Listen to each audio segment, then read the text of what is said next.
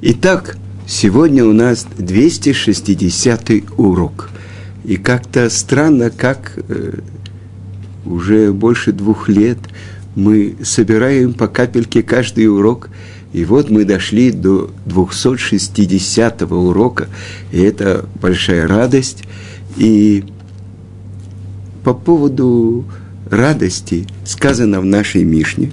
Но давайте повторим то, о чем говорит наша, скорее, Барайта, но будем называть ее условно Мишна.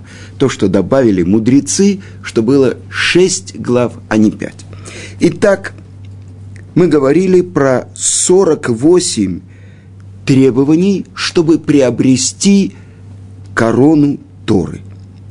И мы говорили о постоянном изучении, о том, что нужно воспринимать на слух, о том, что нужно проговаривать то, что человек учит вслух, о понимании сердцем,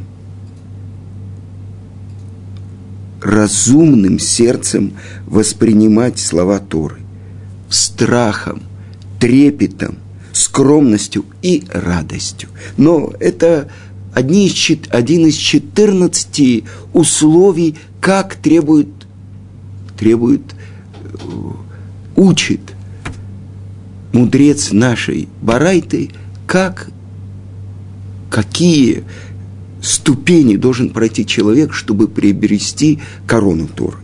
Так вот, давайте остановимся. Мы уже говорили о том, что надо воспринимать на слух, надо проговаривать – что же это такое аваната лев, понимание сердцем? И сразу мы слышим слова Рахмана Либабай, то, что написано в Талмуде, что Творец, он требует сердца. Что такое сердце? При изучении Тора. И объясняют наши мудрецы, когда человек прошел то, что он услышал урок, или прошел определенное место Талмуда, то, что я уже цитировал, Мидраш, как Раби Акива учился. После того, как он возвращался после дня учебы, он задавал сам себе вопрос. Вся Тара начинается с буквы Бет, Берешит. Но почему именно с буквы Бет, а не с другой буквы? И отвечал себе на вопрос. То, что Раша объясняет. Мудрость – хохма – это то, что человек получает от других, от рава своего, из книг. Бина – это понимание. Это то, что он делает собственные выводы из того, что он получил. И, наконец, тадат – это третий уровень, когда то, что он воспринял, стало с ним единым целым. Как сказано в Торе, «Ваяда Адам эт Хава» – и познал Адам Хаву. И стали они единым целым. Лебасар и хат, плотью единой. И это то знание, которое входит в плоть и кровь человека. Так вот, Баваната Лев, пониманием сердца. И человек может говорить много красивых слов. Он может быть очень э, важным толкователем, то, что на иврите говорится даршаном. И принципиальное отличие того, кто называется еврейский мудрец, и, или профессор университета, или руководитель философской, школы в Греции, то, что то, чему он учит других, это то, что он прошел сам.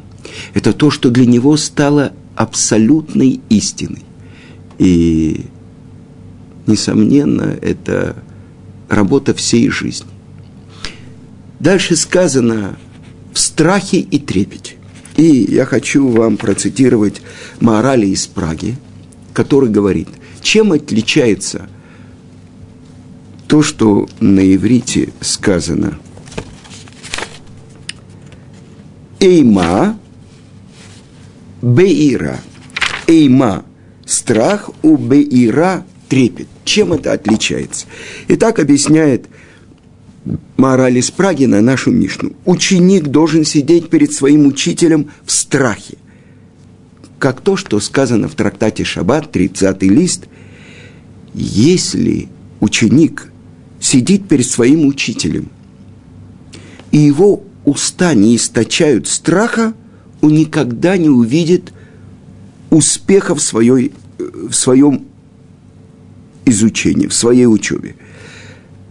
Как сказано в Шира Ширим, из уст его течет мира, а ира и мира – это одно и то же слово, это страх. То есть чтобы ученик был готов к восприятию того, чему учит его Рав, это возможно, если только он испытывает чувство страха перед своим учителем. Только тогда он становится настоящим учеником и способен воспринять то, чему его учит Рав. Если же он не воспринимает себя как ученик перед Равом – Именно поэтому он не увидит успеха в своем изучении. Он не подготовил себя, чтобы воспринимать Тору от учителя. А теперь шестое – это трепет. Какая, какое же различие между страхом и трепетом? Страх возникает тогда, когда ученик ощущает величие своего учителя, своего равина. А трепет когда он видит свою малость и ничтожность. Ведь человек трепещет перед тем, кто выше его, значительнее. Но чтобы понять это, мы должны понять, что такое страх и трепет перед Творцом.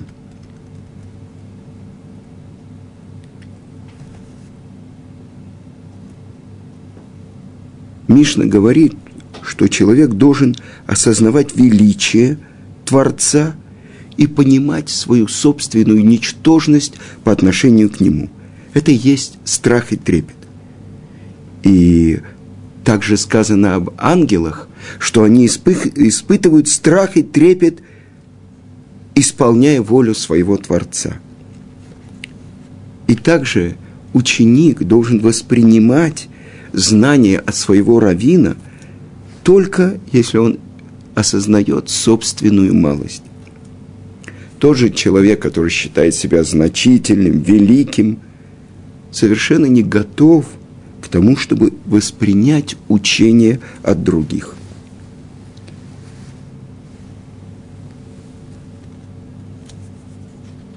Понимание сердца, страх и трепет. И у нас сейчас особенное время. Ближайшую субботу у нас будет провозглашаться новомесячье месяца Элюль. И то, что написано в Шулхана Рухе, начальные буквы этого месяца, вы знаете, что все названия месяцев пришло к нам из Вавилона.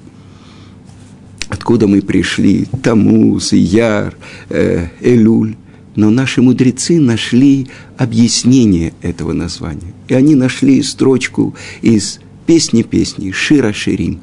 «Они ле доди, ве доди ли». «Я моему возлюбленному», говорит невеста, говорит еврейский народ своему Творцу, «Ве доди ли, а мой возлюбленный мне». Начальные буквы этих четырех слов – «элюль». А завершается каждая из этих слов буква Юд. Четыре раза Юд – это сорок.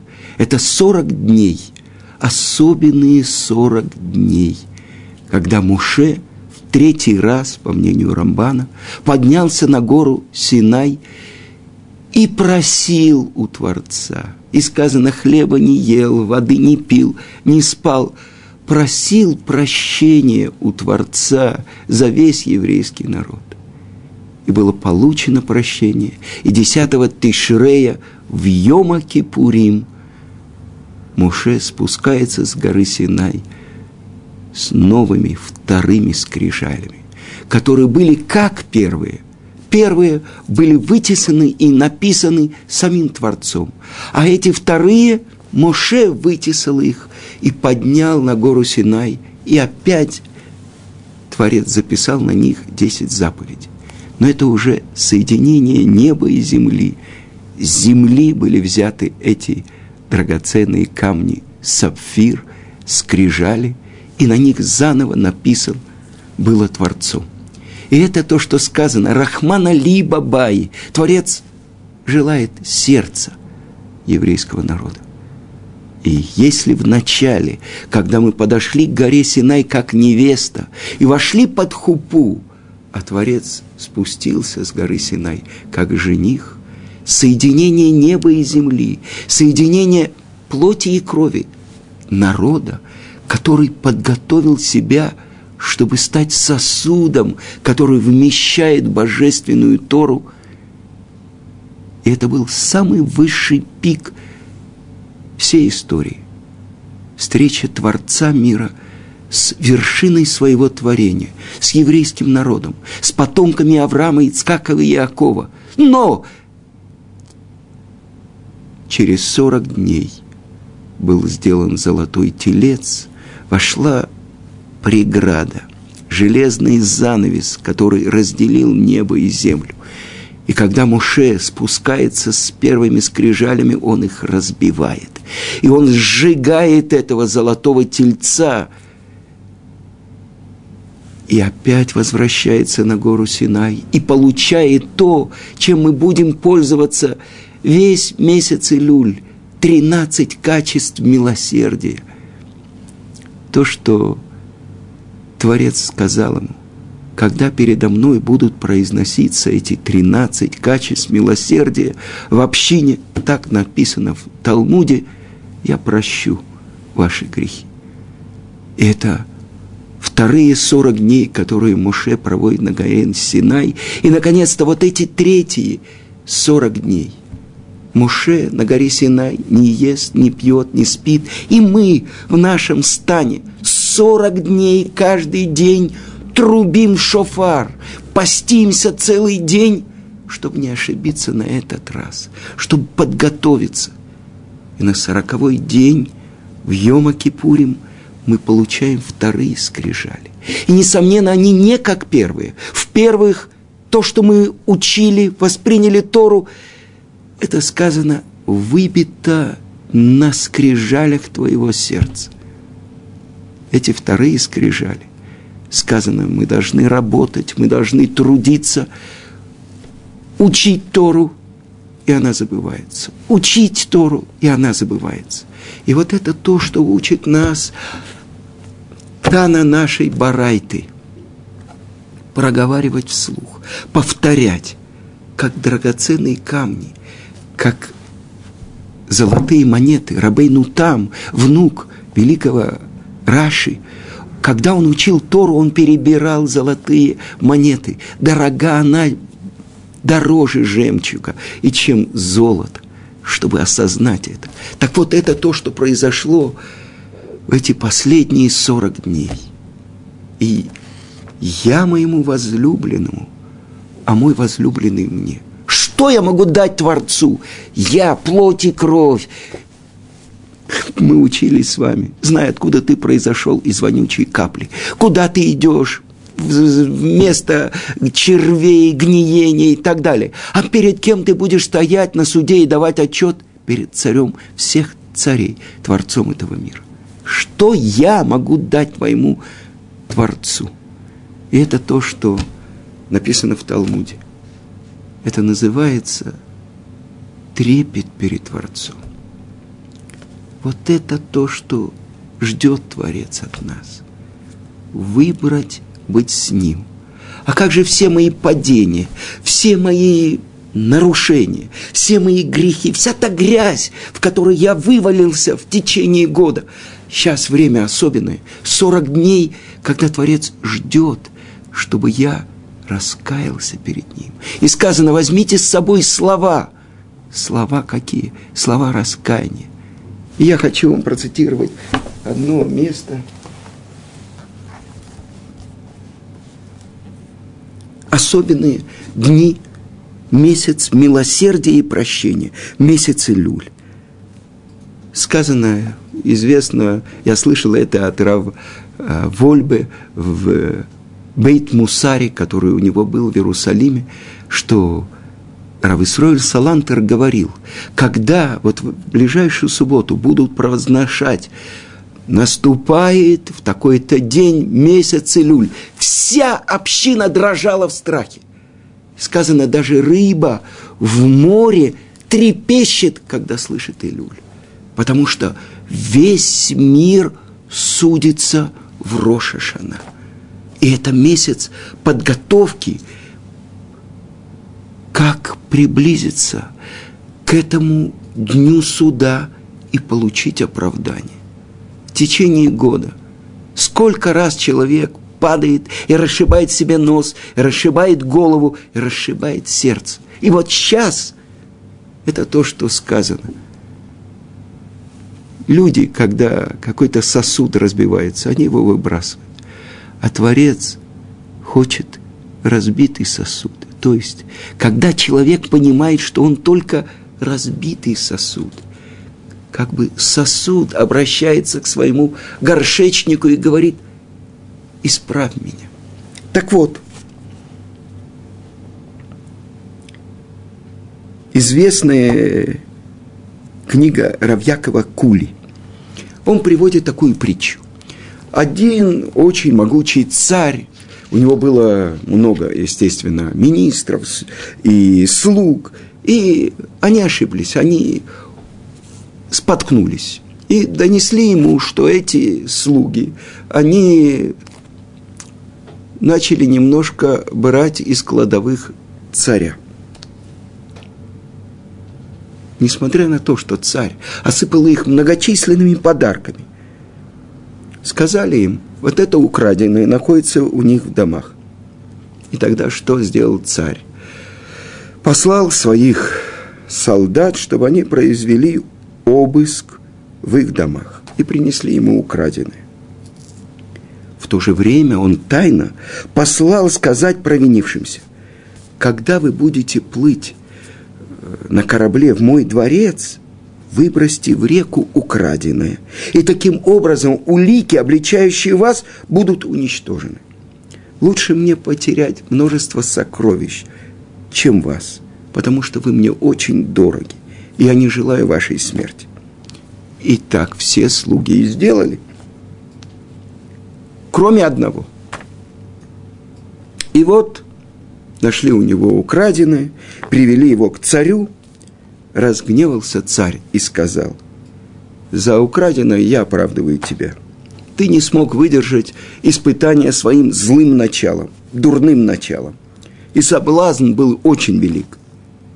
Но то, что ты не выбросил украденное, здесь не может быть оправдания.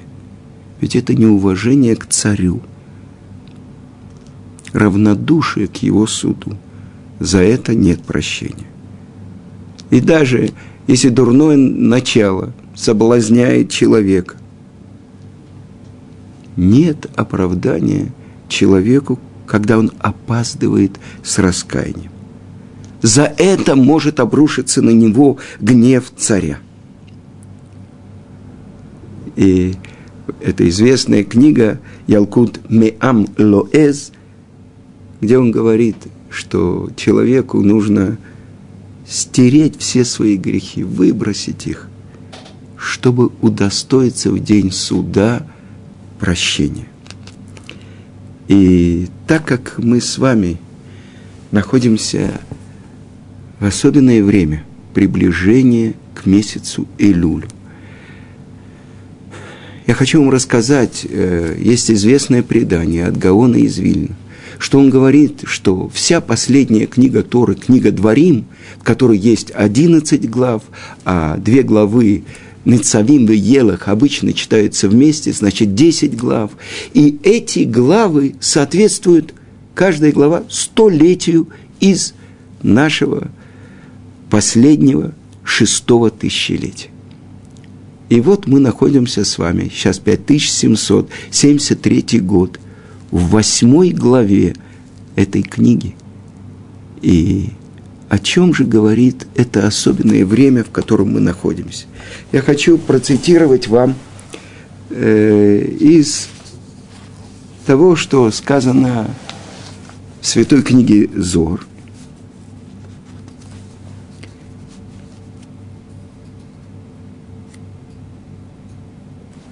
Так предсказано в книге Зор. В шестом столетии шестого тысячелетия откроются врата мудрости сверху и источники мудрости снизу. И мир начнет готовиться к вступлению в седьмое тысячелетие, подобно тому, как человек в шестой день недели готовится к наступлению субботы. А как же евреи встречают святую субботу – в Иерусалиме за 40 минут до наступления субботы. Во всем мире за 18 минут. То есть начинают готовиться заранее. Так свет Великой Субботы придет в этот мир еще до начала седьмого тысячелетия. Так что же такое источники мудрости снизу? Несомненно, это научно-техническая революция, разогнавшая историю до невиданной прежде скорости – Рав Азриэль Таубер объясняет. Это необходимая предпосылка к эпохе Машеха. И многие знания, первоначально пришедшие к евреям через Синайское откровение и через пророчество, станут доступными всему человечеству по естественному каналу. Вместе с тем, этот период ознаменовался перекройкой карты мира, которая произошла в конце Первой мировой войны, декларации лорда Байльфура, в которой земля Израиля была объявлена национальным очагом еврейского народа. Шестое столетие шестого тысячелетия, о котором говорится в книге Зор, завершилось в 5700 700 году, то есть в переводе на европейское исчисление 1940 год. А незадолго до этого, в 1939 году, наступает Вторая мировая война, связанная с катастрофой европейского еврейства. А затем наступит период Большой Ильи. И вот так Равицкак Зильбер, наш учитель, он писал – что предсказания пророков о окончательном избавлении еврейского народа можно без малейшей натяжки отнести к нашему поколению. И вот в той книге, которую он писал еще в советское время в России, о пророчествах, которые сбылись на протяжении истории, которая называлась «Пламя не спалит тебя», о том самом пророческом видении, которое видел Мушерабейну, куст, который облад, объят пламенем и не сгорает. И вот так он приводит то, что сказано в святых книгах, с началом заселения Святой Земли евреями, страна постепенно превращается из пустыни в сад. Запущенная земля оставалась при наших врагах, а исконным хозяином она приносит замечательные урожаи, иногда рекордные – и так написано в Талмуде, что нет более явного признака конца избавления и изгнания, чем тот, о котором говорит пророк Эхескель 36.8. А вы, горы Израиля, ветви свои дайте, и плоды свои принесите моему народу, Израилю, потому что приближается приход дней избавления. И еще очень важный знак, признак о котором говорит, пишет Равицкак Зильбер, в конце Галута евреи вновь станут возвращаться к Творцу и к его заповедям. И явление это охватит все общины всех стран рассеяния и евреев всех возрастов. Как сказано в Торе, ты и сыновья твои, и сыновья Израиля вернутся к своим истокам неформально, а всем сердцем. Вы помните, о чем мы говорили? Рахмана либо Баи. Творец ждет нашего сердца, любви нашей. Отдать Ему и любить Его всем сердцем и всей душой. И он пишет, что еще совсем недавно об этом можно было только мечтать потому что во всех странах наблюдалось обратное. Отход от веры и традиций, стремление ассимилироваться, массовый нигилизм. Сегодня же и в Израиле, и в Соединенных Штатах, и даже в СССР, сегодняшней России, люди разных возрастов, разного образовательного уровня и социального положения, принадлежащие к третьему, а иногда к четвертому поколению, отпавших от еврейства, возвращаются к ним. И точно так же, как отход от Торы привел к нашему изгнанию из святой земли Израиля и ко всем лишениям Галута, нашего изгнания, так чува, раскаяние, возвращение к Торе приведет к полному избавлению. Я хочу привести то, что Равыцкак часто цитировал э, знатока тайного учения Равьякова Йосифа Исполонова, который объяснял, что из поколения в поколение окончательное избавление задерживают последствия греха с золотым тельцом, когда евреи изменили Синайскому откровению. И окончательное возмездие за этот грех придет не позднее года, обозначенными буквами Тавшин Алев. В переводе на известное нам исчисление – это 701 год – то есть 40-й, 41 год по еврейскому летоисчислению. Время, когда началось окончательное решение еврейского вопроса Гитлером, чтобы память о злодее была стерта. И что катастрофа стала окончательным возмездием, о котором предупреждал великий каббалист из Полонова. А затем начался процесс то, что в наших святых книгах написано «Иквете де Мишиха» или «Хевлей да страдания, схватки перед родами. Итак, в 1740 году, 5050 году наступил часть, час рассвета. И, соответственно, этому в 1990 году, 5750 подошло время к полудню шестого дня.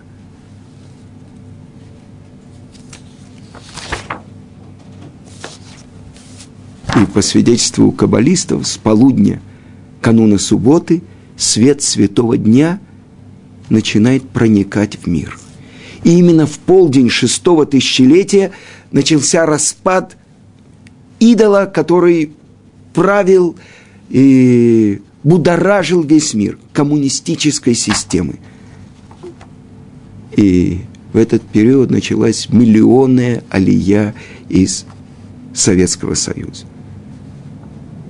И так с каждым часом и с каждой минутой космического времени избавление все ближе. При всем при том, окончательный срок окончательного избавления по-прежнему остается тайной. И так сказано в Мидраше.